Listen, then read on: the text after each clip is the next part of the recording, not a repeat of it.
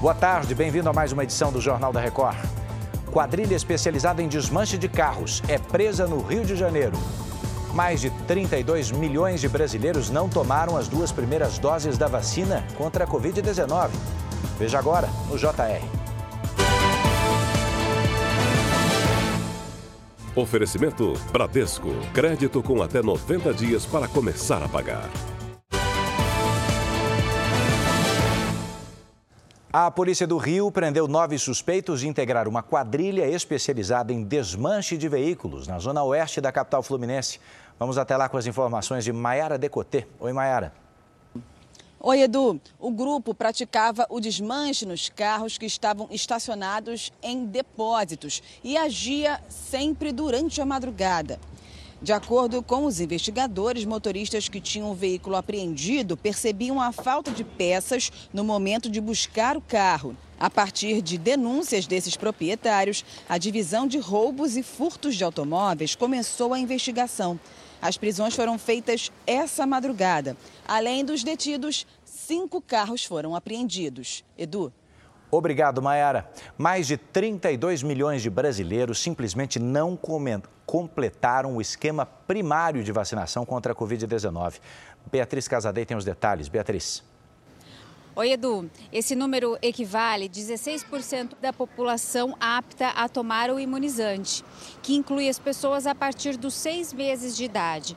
E foi justamente o grupo de seis meses a dois anos de idade o que menos foi imunizado, com 86,5% das crianças sem vacinação o estado de Roraima lidera essa lista, com 41,49% da população sem as duas primeiras doses, seguido pelo Maranhão e pelo Pará. Em números absolutos, São Paulo é o estado com menos vacinados. 3 milhões e 900 mil pessoas não tomaram as duas doses. Lembrando que o Brasil registrou quase 710 mil mortes por causa da doença e mais de 38 milhões de casos confirmados. Edu? Obrigado. O Supremo Tribunal Federal condenou mais 29 envolvidos nos atos extremistas de 8 de janeiro em Brasília. E é para lá que vamos agora com Vanessa Lima. Oi, Vanessa.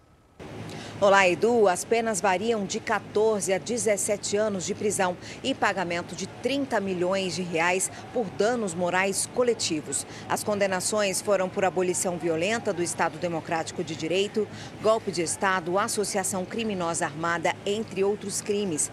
Ao todo, 59 pessoas já foram condenadas pelos atos. A depredação no ano passado causou um prejuízo de mais de 20 milhões de reais. Edu. Obrigado, Vanessa. E olha aqui, ó, três homens foram condenados por tráfico internacional de drogas em Rio Grande, no Rio Grande do Sul. Liliane Pereira tem os detalhes direto de lá. Liliane.